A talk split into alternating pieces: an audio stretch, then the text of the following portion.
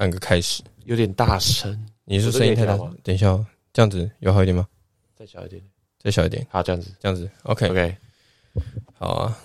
嘿嘿嘿嘿，可以吗？可以可以。哦，好，开始。依然先不进音错，我们先来校正回归一下。好，就是，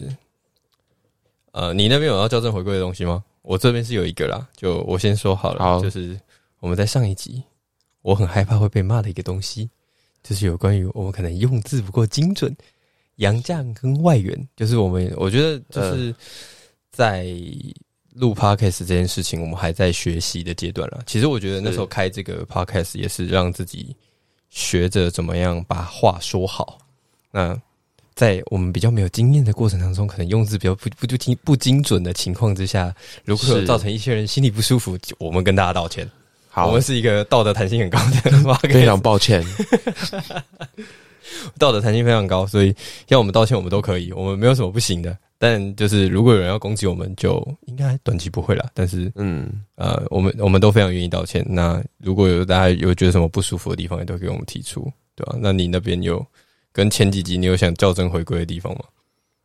嗯，应该还好。哦，没有。对，好，那我们就进音错。今天是一月二十二号的九点十七分，我是马克。大家好，我是红林。欢迎收听我们今天的节目。好，呃，我觉得一开始也是更新一下近况了。那首先还是恭喜红林，你们哦光复高中进诶、是进八强吗？对对对对对对，恭喜你们，然后也恭喜我的学弟锦和高中成为最大黑马。是对对对，那我很难过，就是这次 HBOT 没有他们，我很难过。没有那个是那个合作上有没有那个？对对对，他他他其实就是走去去年光复的那个那个 model 啊，就是哦，算是一个赛季的黑马了，所以我也很期待他们今年就是能够跌破大家眼镜，那明年变成重点学校之一啊。嗯其实我们我我老实说，我蛮光荣的一件事情是，我们以前锦和高中的篮球队是社团，而且是地下社团。哦，对，然后到后来就是有，呃，我那时候高中的时候成我们我们那时候有成立一个嗯，运动休闲社，就是用运动休闲社去包装篮球队这个名义。然后其实我们出去比赛都是大家自费去参加，就是打那种菜奇亚杯这样子。哦，对对对对，所以也不是一个很正式的球队啊。那现在有那么好的资源，那么好的的规模，那我希望是他们能够越来越好，对啊。那你们光复嘞，最近还好吗？最近还好，就是上一阶段打完之后啊，其实各队会遇到一个问题，就是他们现在那个他们要高中生要打那个第二季的疫苗，嗯，哦。对，所以就通常第二季疫苗会就是打完之后会没办法训练了，哦，所以多少会影响到那个训练的备赛的状况，对啊，所以我听说是有些学校是选择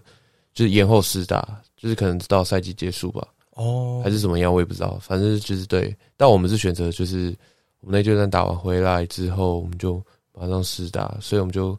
有休息一阵子。那这最近才开始，就是恢复训练。但我们恢复训练没多久，接下来要放那个过年。对对对对对对对。嗯。我这边也想要问一个啦，就是这件事情，呃，嗯如果不能说，就我们待会就用一个过场把它剪掉。那如果可以讲的话，就是嗯红林可以跟他聊，因为那时候刚好在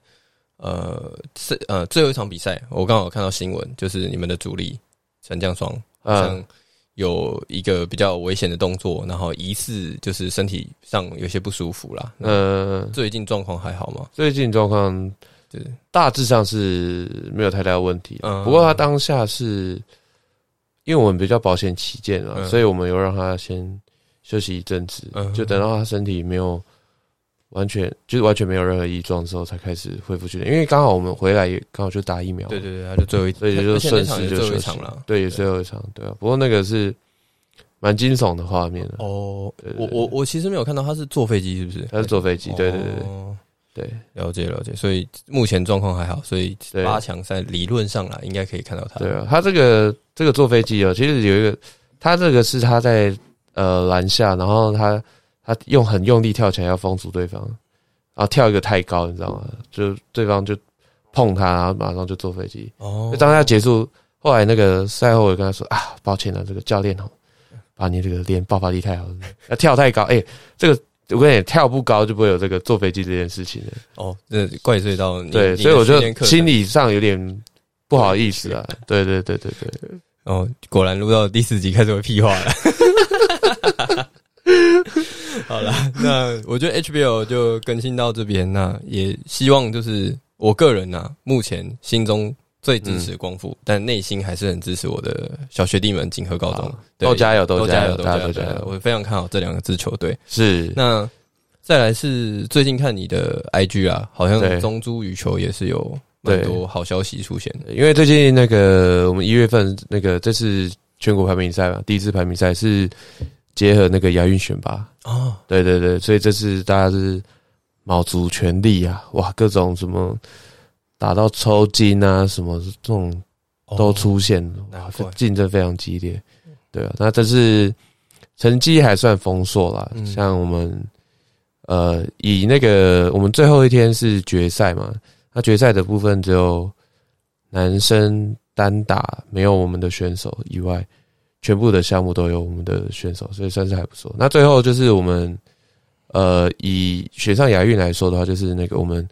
女双，就是我们那个邓淳勋、李嘉欣，就是金牌嘛，这是选拔赛金牌，所以到时候亚运会应该是第一女双。然后男双的话就是那个叶红卫跟那个苏敬恒。那这个的话就是因为亚运已经有两个那个保障名额，因为那个世界排名前三十，所以我们是第三男双，所以就是团体赛部分。那我们男双原本就有一组，就是那个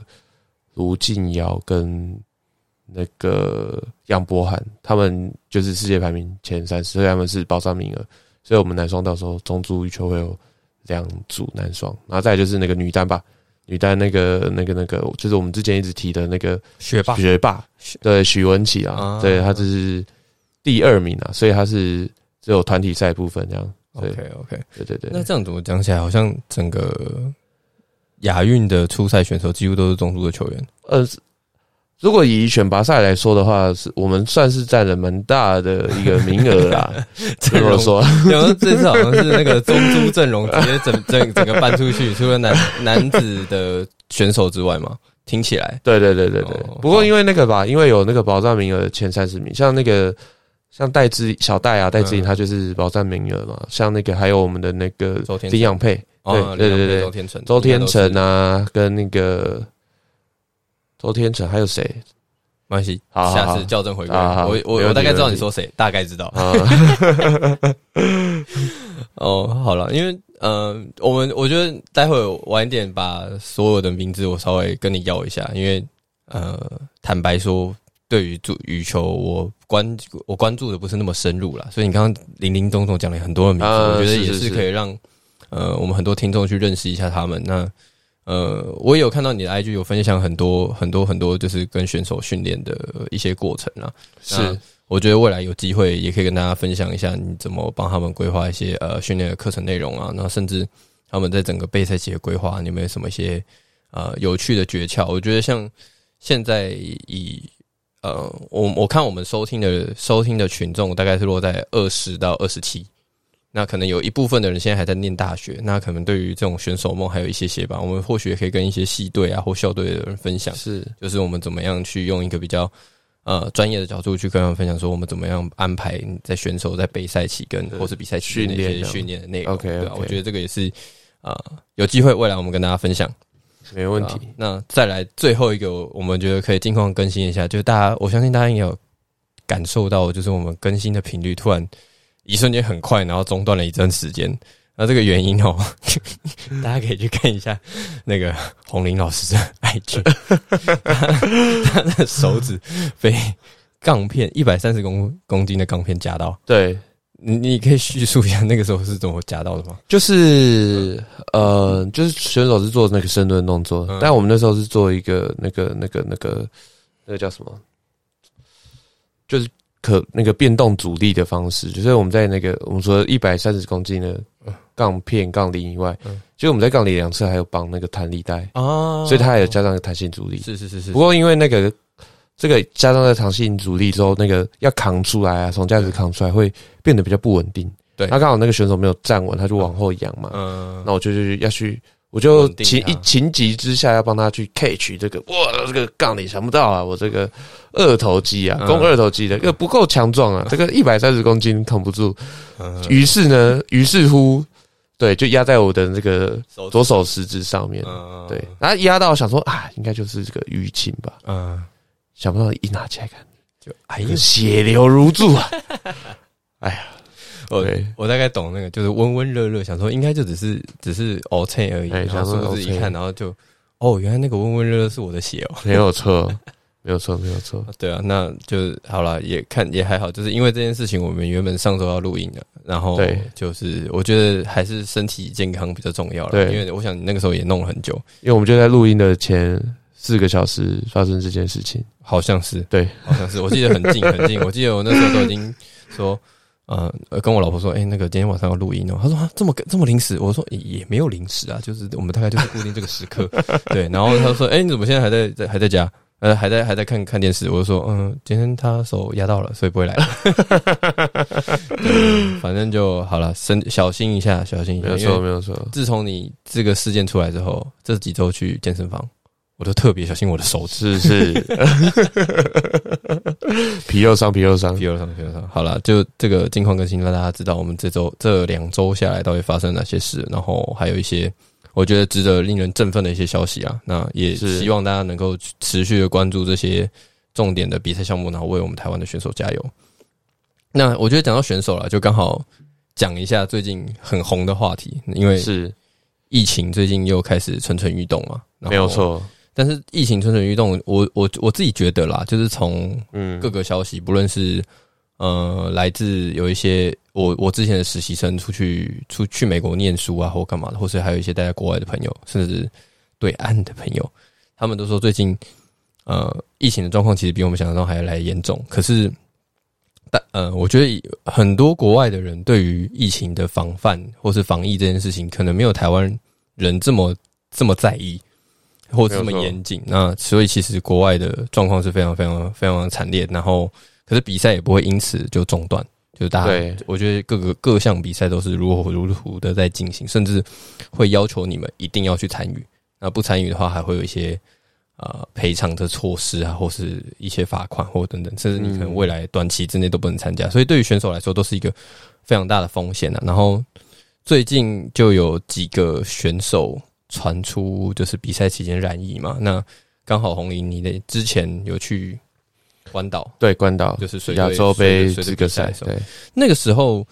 你去关岛的时候，可能跟现在的状况有点不太一样啊，就是说，呃，那个时候关岛防疫政策跟台湾相比是更严谨吗？还是更荒？嗯你觉得还是觉得你更你觉得我靠，怎么会这么荒唐这样？嗯，其实我们那时候去关岛之前，就是那时候关岛我们去之前，它是呃疫情是相对没有那么严重啊，嗯所以那时候很他没有那个嘛疫苗观光嘛，嗯就是去那边打疫苗嘛。对。但是在我们出发前，好像两天吧，还三天，就突然那个大爆发，他们那边开始大爆发，对，所以我们去也开始就是紧张了起来。对，那到那边其实。其实说要说呃，他们那边防疫做什么？其实我们没办法有太大的接触，因为我们我们是用就是一个 bubble 模式嘛，所以我们也没办法去去看到说他们外面的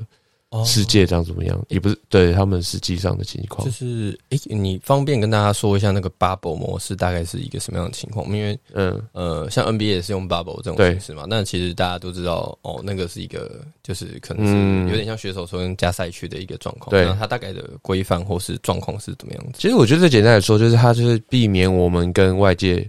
做接触，就是我们能接触的人员就只有这个比赛或是场馆的人员。那我们在那个环境上的话，我们就只能在这个饭店，然后跟那个巴士、球场，哦，就我们只会出现在这三个地方。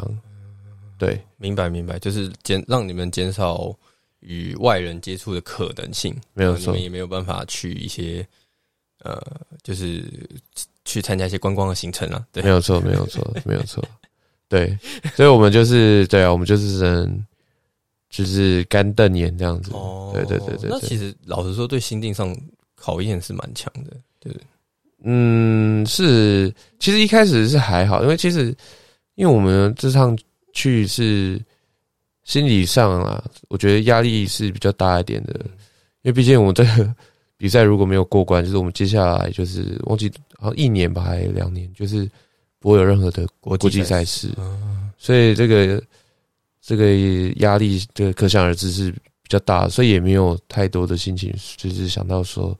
要去观光旅游这部分，在比赛前了。嗯，对对对。那那那你有感受到那时候就是比赛期间，就是对于疫情的紧张，或你有感受到哦，原来其实就是出国比赛是真的蛮危险这件事情吗？其实一开始还好诶，因为呃，因为我们这次去啊，其实我觉得最可怕应该是搭飞机吧。不过因为我们这次就是呃，就是篮协有跟我们的那个，就是我们这次的这个 sponsor。然后就去和还有华航合作，所以我们都是用包机的模式啊，所以我们也不会说去接触就是机组人员以外的，就是乘客，所以相对来说是比较安心的。那去的话，基本上就是像我刚刚说那样，就是因为本来它是要开放观众的，因为开始是他们疫情没那么严重嘛，对不对？但我们去的前几天他们开始爆发，所以到后面呢是不开不开放观众入场。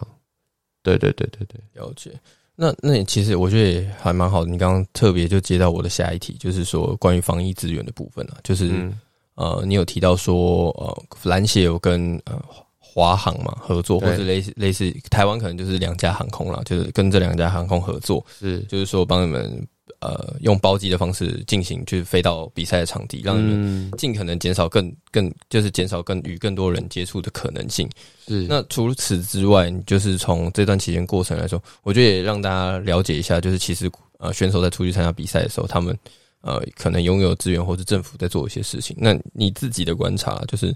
呃，不论是在协会或是国家的部分，有提供你们相关的协助或资源吗？其实我觉得是蛮。谨慎的啦，包含就是就是这个行前啊，集训前啊，集训一开始的时候，就是篮协这边就是直接就是一人一盒口罩嘛，嗯，对，然后包含这个酒精的部分也都有。那我们在出发要去关岛的之前，他也有发，就是包含这个隔离衣啊、护目镜啊，然后面罩啊。呃，什么 N 九五口罩啊，防疫三宝这样子。哎，对对对，就是全套的装备了。所以是心理上是没有这么，我觉得相对来说是没有这么就担心啦。就其实是蛮齐全的啦，但是是只是说，就是我觉得这几次，尤其是这一波的疫情，它的那个感染的意识真的蛮强的。所以我觉得很多呃呃观众啦，对于这次呃不论是哪一个球队啦，就是好比说。前阵子我们呃上上周我们不是要聊空手道嘛？对，那这次最近好像是足女足的去参加，应该是我没记错，应该是世界杯资格赛吧。然后有两位，今天看到新闻是两位职员好像有染疫，对，就是其实他们都已经做好几乎是万全的防护了，但是。我觉得这次的疫情可能真的比大家想象中还要严重，还要还要可怕，还有那个传染力更强。所以没有错啊，我觉得也不要苛责他们，说是哎，是不是去那边爽啊，或干嘛？难保会不会真的有人会去故意违反规定？这个我们不能保证。但是以整个政府的防疫来说，或是整个球队甚至协会的防疫来说，我觉得已经是做的非常好了。所以我觉得大家还是呃少点苛责，多点鼓励。然后大家其实我相信呢。真的确诊的人，他心里也是蛮痛苦的了。对，对啊，我们也是多付出一点温暖，少一点少一点责备。对啊，那呃，你你自己那时候在关岛那一段，你觉得最辛苦跟最可怕或最可怕的事情是什么？就是就呃担任这种体能教练的过程当中，你还要在这疫情的，就是刚而且刚好你刚刚讲嘛，刚好是他们关岛爆发那一刻，你觉得最可怕或者最辛苦的地方？其实我觉得去是。呃，去的这趟过程中是，嗯，担心害怕，我觉得是还好诶。其实我真的觉得还好，不过我觉得比较可怕就是有时候你会遇到，就是可能他们口罩没戴好这件事情吧，哦，会比较害怕一点。哦，这个最近 NBA 很常出现。对啊，对啊，对啊，就是所谓的就是呃，前一阵子 IG 大家都会说那个懒趴露在外面的那种 那种逻辑，对啊，就是你穿内裤，然后你的你男生的下体露在外面的那种状态，就是有点像是拉布朗最爱戴口罩的形式，就他整个鼻子露在外面，就好像国外的人不是很会，不是很懂戴口罩的的逻辑啦，没有错。所以所以你在关岛的时候，关岛的时候也是这个情况吗？我觉得我觉得多少都会，因为像在台湾有时候遇到一些可能比较年长的人，嗯。他们就会不小心就是鼻孔外露啊什么，对啊，像我最近去买那个自助餐啊，然后我进去那个便当店，我就看到那个店员啊，就一个阿伯，他就是他就是口罩之后戴到嘴巴，他鼻孔就露出来，哦我二话不说，马上就走出去就不吃了。哦下巴防疫的概念。对，下巴防疫，对，对对对对对，这种哇，就一看到就很可怕。这这个我觉得是真的，国内外的国内外目前对于这个疫情的关注度跟就是防疫的防疫的思维是不一样的一个地方。就是，但我但我是自己就是觉得是看人啊，因为嗯其实我看到就是包含最近看新闻，就是很多人就是也是有人很严对啊，就是不戴就是不戴啊，嗯。对啊，因为因为这个是我刚好刚好跟你分享了，就是最近刚好有一些朋友或是嗯。家亲人去美国，刚好嗯去了一趟，大概一个月甚至半呃一季，然后嗯。回来，他就说美国现在几乎啦，就是可能有别的州不是，但是他又说他们刚好去的那个州是没有人在戴口罩的。就是他们就有点像是我们那时候去呃二零二零年下半年那个时候的状态，大家有点呃很开心，像现在就是过得很快乐，好像过得像疫情前的生活一样。是，然后口罩几乎不戴，然后甚至这一这一波那个这个这这一波那个病毒要怎么念呢？你知道那个是 O 什哦么 omicron 吗？Omicron 嘛？就是嗯他说像他那时候就是我们有一个实习生去，他说他的同学确诊，然后哦，他照理来说啦，确诊完以后，就是你休息完，然后阴性之后，至少你还会需要可能自主管理一个五嗯五天、七天、十四天嘛。是结果他好像就在，就是他确诊完以后，他还没有确定他现在是阴性哦。嗯然后他他们的就是他可能将近快，他已经超过一个礼拜没有去上学。嗯然后他收到学校就是就是行政单位寄来的信，就说你为什么都没有来学校上课？就是说，如果你已经没症状了，你就是要来上学啊，就是你要回归正常。啊，就是他们完全没有想到说，就是这个这一波疫情，就是这个病毒的传染力是远超乎你想象，然后它会造成的涟漪是多么的可怕。啊，对这件事情，就是我蛮惊讶的，但是我觉得这就是文化的差异啦，就是呃，可能我们刚好有经历 SARS 那一年，大家对啊。很谨慎，对啊，没有错。对，，然后国外可能是第一次，所以他们不知道，就是说其实这个是需要做一些防范跟隔离。嗯，对不过我觉得有一也有一个可能啊，因为我最最近都在看那个那个 PTT 啊，就是有在讨论说，就是或许那个确诊率不是那么重要啊，因为他们是说，如果大家的那个疫苗覆盖率够高的话，就是重症率会下降很多。对啊，那就是你有注射疫苗之后，你你确诊之后就可能就是跟感冒一样。因为我自己是有朋友啦，就是我最近看到 FB 有朋友，其实我我我目到目前为止啊，这疫情爆发以来，我已经大概有两三个朋友，就是都在国外国外有染疫，嗯。啊，但是他们都他们都很，我不知道是国外医疗特别好，还是他们就很快就好了欸、哦，他们都有一个还甚至两周，嗯。然后他就好了。是。然后嗯，呃，我觉得疫苗覆盖率的帮助就是让这件事情，让这个染疫后的状症状比较轻微嘛。对啊对啊没有错状态，但呃也是要小心啊。也是呃，嗯这是来自一个医师朋友给我的建议啦。嗯嗯，他是说呃没有任何卫教呃没有应该没有太多卫教资讯啊，但是就是还是跟大家分享，就是有有一些医师跟我们分享，他就说呃这一波的这一波的疫情啊，看起来是传染力很高，可是症状不是很明显，但他还是说，因为现在的样本数或是研究数不够，那个数的 data 不够，嗯，所以呃不能保证你染疫后，就算你恢复了，会不会有什么后遗症？哦对，他了说，所以解。大家还是小心。对，就是这波疫情看起来那么可怕的话，还是啊、呃安全一点点点。对，那我们聊了这么多疫情，那我就回来一个有关于呃体育的部分啊，就是说你那个时候呃，你们那个时候在 bubble 的模式，就是你在对于选手的训练跟体能的安排是可以正常的吗？还是说它其实是有一些限制性在的？其实还好，因为我们呃，因为我们就是非接触非就是我们自己团队的人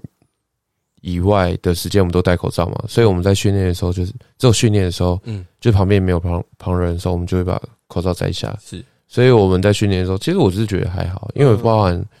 训练受影响，我是觉得还好，因为我包含我们在重量室，我们都是独立使用的，哦，所以其实并不会有跟其他人接触的可能。嗯，对，所以所以其实，在选手或体能你们体能训练的安排，其实是可以照常进行的，并不会因为受到一些，呃例如说需要呃隔离几天啊，或是干嘛的情况，所以需要做一些呃适度性的调整。其实是就是没有，对对对哦，所以其实 Bubble 的这个这个方案其实是呃，目前好像以后疫情时代一种对于运动赛事的解套方案，对不对？没有错。可是这个，我讲一个好了，因为我们讲那个嘛，出国比赛嘛，对。那我们因为我们那个羽中足羽球队有一个就是徐文琪，他嗯前阵子有那个出国嘛，就是去欧洲比赛嘛。对。那我有稍微询问他一下那个状况。对。对啊，他是说他他就是跟我们，他就是自行 bubble，哦是哦，嗯，但是也不完全，就是他就是他说他就是在那种人多的地方，他连喝水就是拿下口罩他都不太敢，对啊，就是自己做好那个防护，就是可能要喝水，可能就找个空旷比较没有人的地方啊，就去做这件事情。对。所以也是有比赛是没有 Bubble 的，哎、欧洲比赛没有没有办欧洲比赛没有在 bubble，没有 Bubble，对，哦。因为他那他打那个他那个就是像那种网球会打那种挑战赛啊，就是带着他们去打那种哦。形形态啊。是是是，所以，对啊，比较没有。但不过，不过就是一样，就是去好像都要，呃，第一个就是你要有这个打疫苗的证明，嗯对，那、第二个就是你去，就是他会做那个这个什么 PCR test，就是那个做疫苗的核检测，酸检测对对对，核酸检测，对，所以基本上我问他，他是，对啊，他也是觉得还可以啊，自己去，对啊。不过他那时候他回来隔离的时候吓一大跳，嗯因为他刚好那个时候感冒，你知道吗？哦，然后他回来的时候，那他就跟我说：“教练，我我现在被送到那个政府的，因为那个政府还是有那个集中检疫所，对集中检疫所，就是嗯。如果你回来是有一些症状的人，是，你就不能去隔离旅馆，你就要直接送那个集中检疫所。嗯，然后他跟我讲，我就吓一跳，我就说：“哦呦，哎呦，哎呦，我们的亚运战将怎么？呃怎么怎么突然突然这样？这状况？对啊，等一下没办法，对啊，选拔什么的。那那其实呃，我我我刚刚其实我觉得我我刚刚带的方向可能也不太对，就是其实嗯。你们当时是 bubble，对。其实现在有些赛事是没有 bubble 的，对，就是也不确定啊，因为真的是你遇到嗯这个这种这种听就是国团队跟团队间的比赛，应该是用一个 bubble 模式。嗯但这种个人项目啊，个人去比赛的这种，应该是没有 bubble 模式。因为我们目前，呃，我有一些就是也有朋友带那个网球选手啊，也是在世界各地征战嘛。那目前这种就没有 bubble 模式。对，那那那其实就像你说的，其实选手的自主控管能力要很强，要不然对啊，说真的会发生什么事情，真的你也很难保证。对啊，就是就是就只能可能就像文琪这样自主 bubble 自主 bubble 没有错，非常优秀。但是你也不能保证说其他的选手会自主 bubble，就就就就运动员。老实说，都会都都精力比较旺盛一些，会去哪里我们都不能控制嘛，没有对不对？错。而且其实其实就算有戴好口罩，其实口罩的防护防护力也不是百分之百啦。就是所以有时候有时候我听他们国呃在国外的朋友讲，有时候就是有些人你知道他也不知道什么他会得到，嗯，就莫名就就中中标这样子。就是你可能刚好就是口罩那个百分之五没有办法抵挡的状态下的时候，或是他可能对啊，想要喝口水下巴防疫的时候就中了，或是对啊，或是他可能在跟人擤个鼻涕啊，人与人的连接的时候就对啊，他可能 带一带，然后可能手指头伸进去 抠个鼻孔，这时候不小心就接触到这个病毒。对啊，这这个我觉得真的太难控制了啊。那呃，我觉得就就还好，你有提一下文琪的状况了。我觉得现在疫情之后，真的整个国际赛事的改变大家可能会要去思考一下怎么去做调整。那我觉得亚洲国家可能以台湾来说啊，大家会做的很很严谨，但其他国家就不知道了。那或许可能又有一段时间，呃，这种国际赛事要怎么举办，可能大家也要，我觉得可能国际协会可能也要去思考有没有一些新的政策，因为要不然，呃，让让各国的选手暴露在这种危险危险之下，其实也蛮可怕的。对对对，对吧？好啊，那呃。诶、我觉得，我觉得疫情之后啦，就是你觉得之前自己在，就像是文琪嘛，文琪，嗯我可以方便请教你担任嗯他体能训练的部分，你大概是帮他规划哪些事情啊？你是说从他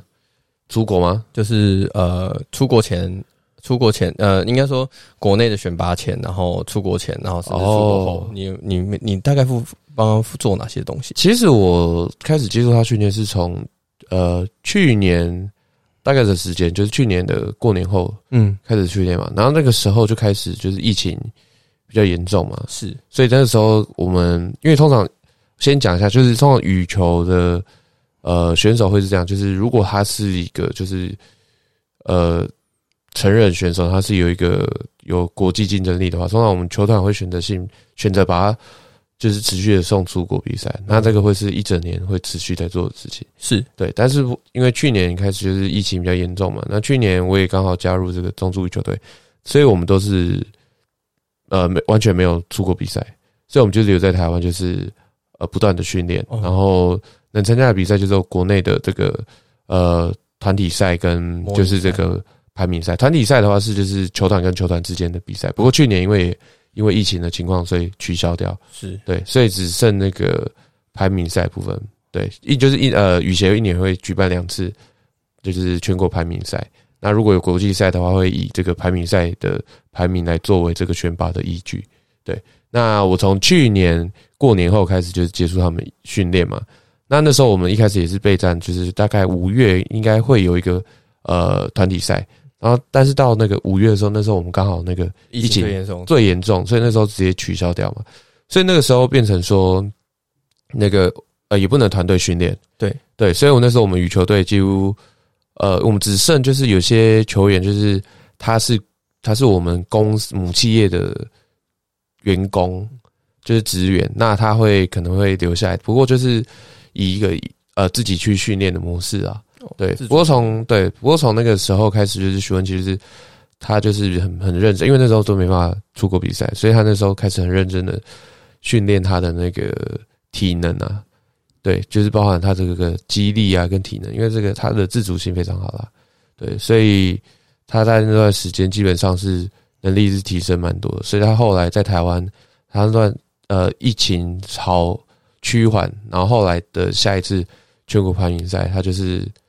就连胜嘛，就没有一场球没有输，全部都是两局胜，然后拿到冠军。就是在疫情转好的状态下，他其实身体身身自己的身材身体那个体能状况都是在巅峰啊，呃巅峰算是一个比赛，期的准备，没有错，没有错。所以他其实在衔接上没有什么遇到什么太大困难。对他反而他自己是觉得说，就是他的这个包含这个爆发力上有是提升蛮多的。嗯，然后所以他在去年他就连续拿了这个全国排名赛跟全运会的冠军嘛，然后后来出去国外比赛拿了呃几个冠军啊，多到数不清，然后三个还是四个吧，大家也吓一跳啊。所以这是但不过因为这是他呃，因为这是排名赛，这是选拔赛，因为他出国比赛完回来，然后隔两周，就是他隔隔离完隔两周就比赛了，所以他这是造成他说有就是身体上有点恢复不过来，，调整对因为毕竟他呃在隔离嘛，然后又自主管理这样三周完，就是其实身体状况是有点往下掉的，对，是因为会想要特别问的原因，也是来自于这个，因为想知道说大概你对于他呃训练阶段的安排大概有多深入了，因为有可能嗯。呃你可能能能接触到的东西真的不多，所以可能我问你问你可能没有问问没办法问的太深入，因为像你刚刚有提到嘛，他们可能一次呃自主健康管理或隔离大概就是二十一天的状态，没有错，那更不用讲他们出国比赛。那嗯其实我觉得这就就是说，未来在这种国家级赛事的备战的时候，嗯。无论是你在国内，他在国外这种远端的训练，甚至说他回到国内要参加国内的一一级赛事的时候，呃，对于这种训，就是日程的安排，嗯，就是对于你们现在就是体能训练来说，有没有一些非常大的挑战或改变？因为等于说你中间一定会卡一个呃自主管理休息期或是隔离期，那那个那段期间能做的事情其实真的不多，或是说能做的东西有限的，不要说不多，真的能做的东西有限。那怎么样在这样的期间内，还是让他能够维持在呃体能的巅峰状态下，然后让他们衔接到下一个一级赛事，可以是。比较没有什么太多的太多的转换转换的痛，就是的痛苦啦，这样子，你你可以跟大家分享一下吗？像那个许文琪来说比较特别，因为他是他算就是他是我们台北市代表队的选手嘛，就是全运会，对，所以这是他回来隔离的时候，其实那个台北市政府体育局是帮很大的忙，就是这个台北市政府体育局的那个呃竞呃运动竞技。中心哦，就是那个我们北师大那个运建系这边，就是有帮很大的忙，就是包含就是因为他那时候他已经选择就是一个他的隔离旅馆是一个 motel 改建。哦，是。对，所以他那个隔离旅馆是就是他除了房间以外，他外面还有个车库嘛，嗯，所以他就可以运用这个车库去做训练，是，所以那时候我们就连就是那个。就是我们这个台北市政府体育局这边有去做帮忙，就是提供一些器材啊，包含就是这些飞轮啊，可以训练体能啊，然后简单的哑铃啊、杠铃、杠片这样，让他去做一些记忆训练。所以基本上他回来也是他在里面也是不断的有做这个体能的训练，是非常足够了。不过因为在里面就没办法有这个，比如说打球啊，或是跑跳太多的动作，对对，所以他是。他这次比赛的体能状况其实是很好的哦，因为他他有连续两场，嗯，就是冠军赛前前面两场，他是他都是打到三局，就是打到就是对手有点小抽筋啊，那他自己也是快的，就是濒临，但他没有这个现象，就是体能还是很 OK，体能就 hold 得蛮好的，球感上可能略输一些些这样，没有错，没有错，OK OK，对，因为呃，我觉得这我觉得疫情之后啦，不论是各行各业啦，都遇到很多很多的挑战。就是其实我们在做很多事情的时候，都会需要做一些调整跟改变，甚至用新的方法。像你刚刚提的那个，我觉得 maybe 对于台湾很多防疫旅馆是一个新的商机，就是我没有，就是 对啊，因为如果有有有一区的 motel，就是能够专门否台湾的体运动员。就是时常出国征战的运动员做使用，然后甚至他是他是里面有一些器材上的规划的话，就是让让很多选手他们常常要进出，就是非就是出去比赛或回来这种这种调整的时候，我觉得这个是一个很好的 很好的产业链。因为因为我后来看那个我们的那个举重女神啊，郭信成啊，他他我看他上次回来好像也是到同一间旅馆的，因为那个样子很像就是。就是某有的车库，就是有一个车库可以让他继续做训练。训练，我觉得这个是一个很好的 idea，就是可以提供各个不论是协会啊，或是运动运动球团，大家可以用一个这样的形式，就是不仅仅不会不会只是把球员关在房间里面，他们还是有一些空间可以去做这件事。然后这个空间的利用又不是非常无效的，我觉得这是一个。我觉我觉得你刚好讲了一个很好的 idea，这也是提供给很多呃赛在在备赛备备战国在国家级赛事训练的一些球团，没有错，可以去思考的一些方向了。对啊，那我觉得我们今天一直提了一个文奇，一直提到文奇，就因为因为你一直提他，所以其实我前阵子有稍微了解一下他的社群状况，嗯，就我发现他好像有在经营 YouTube 的样子，没有错。对，那我我再想想看，我们什么时候来。互相蹭一下热度，可以，或许有机会可以，对啊，我邀请他，我我是看什么样的情况啊？那是如果疫情的关系，我们如果是用呃远端的访谈，啊，是因为呃我们的我们的设备是有办法做到这件事情的。那我们再思考看看有没有一个机会可以邀请他来跟我们分享他呃成为学霸羽球羽球王的故事。然后我觉得顺便也可以激励一些现在对于。呃，运动有热情的学生，或是呃小朋友，他们可以去思考说，呃，其实走运动员这条路，它其实是没有很多设限的，嗯。其实你你你走的路是很宽很广的这样子，然后也呃鼓励现在很多在出国征战的一些选手啦，大家各位辛苦了，因为真的你们所背负的压力跟挑战是我们我们一般观众可能没有想过的啊，那还好，就是红林有相关的经验，也可以跟大家分享说，其实过程当中我们遇到的一些问题跟挑战是你们永远没有办法想象，就是不单单只是去那边打打球比比赛那么简单，其实我们要怎么样去维持住那样的竞争力跟挑战，其实是中间很多很多的人一起帮助他们，帮助我们选手，帮助我们的运动员，可以维持维持住现在这样的表现。对啊，那以上就是今天的节目。那最后，嗯、大家有什么样的问题吗？就是红林这边有什么要跟大家分享吗？嗯，没有，没有。好，那还是维持一贯哦，我们节目的结尾就是说啊、如果你是运动专业运动员或是一般的学生运动员，想要训练的话，或是有任何训练上的问题，都可以跟呃红林教练联络。那你有什么体育上的趣闻或是有趣的事情，都欢迎到我们的 IG，我们 IG 发布了，终于讲了三集，终于发布了，都可以到我们 IG 做投稿，或是到 Apple Podcast 留下你的评论，告诉我们，就是目前看起来我们四十五次的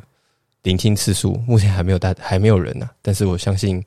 快了快了，说不定在破百人的时候就会有人留一些言，告诉我们他们的想法。那也欢迎大家投稿，我们如果有机会的话，我们也会在节目上跟大家分享，那或者跟大家聊聊，就大家大家对于运动上的一些呃迷失啊，或是一些好奇或是疑问。对，那以上就是今天的节目，我是马克，我是红林，我们下集见，拜拜。拜拜